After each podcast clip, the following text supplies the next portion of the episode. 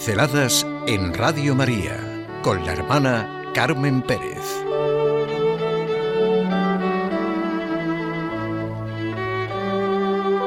El hombre interior del que habla San Pablo. Todos los santos, todos los que se han encontrado realmente con el Señor, saben lo que es el hombre interior del que habla San Pablo, que como él dice, se complace en la ley de Dios y se renueva día a día, a diferencia del hombre exterior que va a la ruina. Y recordamos las palabras de Jesús. Si alguien me ama, guardará mi palabra y mi Padre lo amará, y vendremos a Él y haremos morada en Él. La interioridad de la vida con Cristo se expresa también en la imagen de la viña. Yo soy la viña, vosotros los sarmientos. El que permanece en mí y yo en él, ese da mucho fruto. Un anciano indio describía sus conflictos internos y problemas personales ante un grupo de hombres que le preguntaban, pues porque creían en él, en su sabiduría y en su manera de actuar sobre cuestiones prácticas de la vida. Él les dijo, Dentro de mí existen dos cachorros, uno es cruel y malo, el otro es bueno y dócil. Los dos están siempre luchando. Sus convecinos del pueblo le preguntaron cuál de ellos acabaría ganando. El sabio indio guardó silencio un instante. Después de haberlo pensado, respondió, aquel a quien yo alimente. Es la misma experiencia de la lucha interior de San Pablo. Leamos sus epístolas. Tenemos verdadera necesidad de interiorización. Puede que sintamos que nos cuesta saber qué es exactamente. Este es el camino de la búsqueda de uno mismo. Oír esas llamadas que nos instan a alimentar lo mejor de nuestro interior. El bien, la bondad, la belleza, porque depende de lo que vamos alimentando en nosotros mismos. No somos objetos que podemos conocer desde fuera como todo lo demás. Somos la realidad que nos hacemos desde dentro. Interiorización que lleva a la apertura a todos y a todo, a la expansión.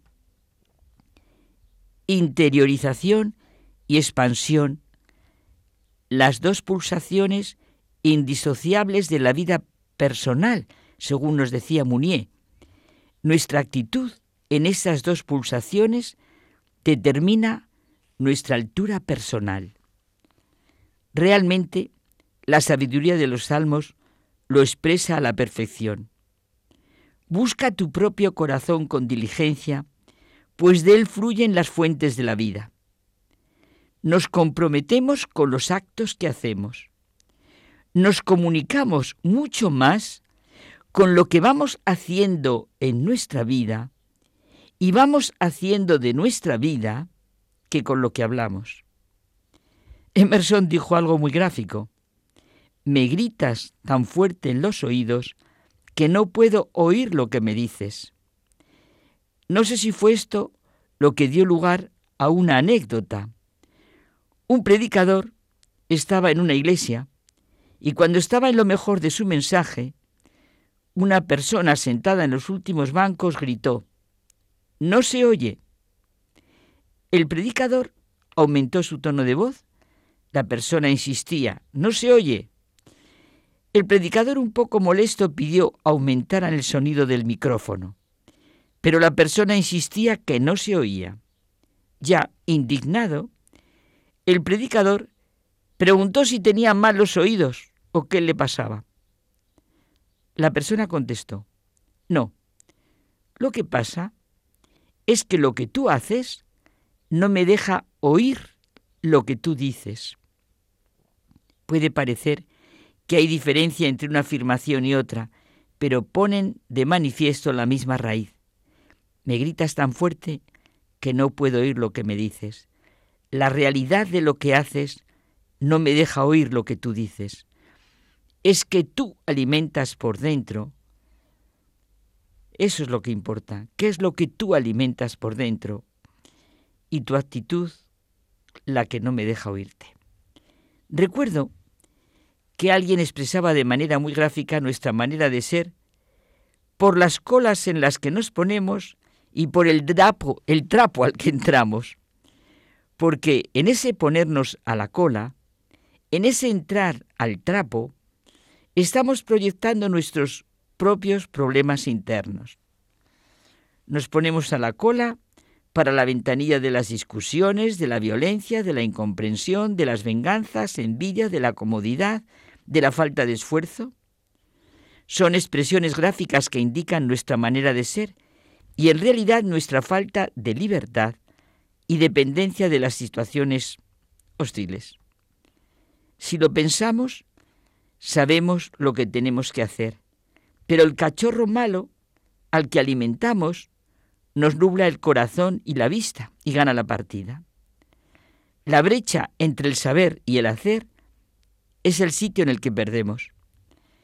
La mayoría de nosotros sabe qué es lo que tiene que hacer, pero nos parece tener cien razones para no actuar en concordancia con lo que en teoría sabemos y la fe nos dice. Nos pueden señalar el camino, pero finalmente somos nosotros los que hemos de caminar. Alimentamos el cachorro cruel o el cachorro bueno en nuestra vida diaria.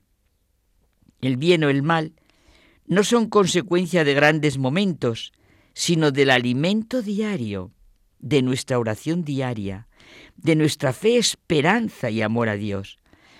Es necesario reemplazar las fantasías con las realidades de lo que hacemos. De sobra sabemos que ese lo haré mañana tiene como consecuencia hubiera debido hacerlo ayer. Hay familia, amigos, comunidad, cuando hay personas nuevas que unen a las personas por el corazón. No es una multitud. Cada cual conserva su originalidad irreductible y el conjunto entonces es como una buena orquesta. No se une a las personas ni por sus intereses, ni por sus impulsos, ni prejuicios, ni servidumbre. No se les une más que por sus vidas interiores, que van de ellas mismas a la comunidad. La experiencia de la comunidad es en primer lugar experiencia de alteridad. Amarás a tu prójimo como a ti mismo, es decir, dándote a él como a la realización de tu persona, sin medida. Qué bonito lo dice Munier, ¿verdad? Lo que somos se transmite con una elocuencia superior a lo que decimos. Lo que tú haces no me deja oír lo que tú dices. ¿Qué acaba ganando? Lo que yo alimente. Pinceladas en Radio María con la hermana Carmen Pérez.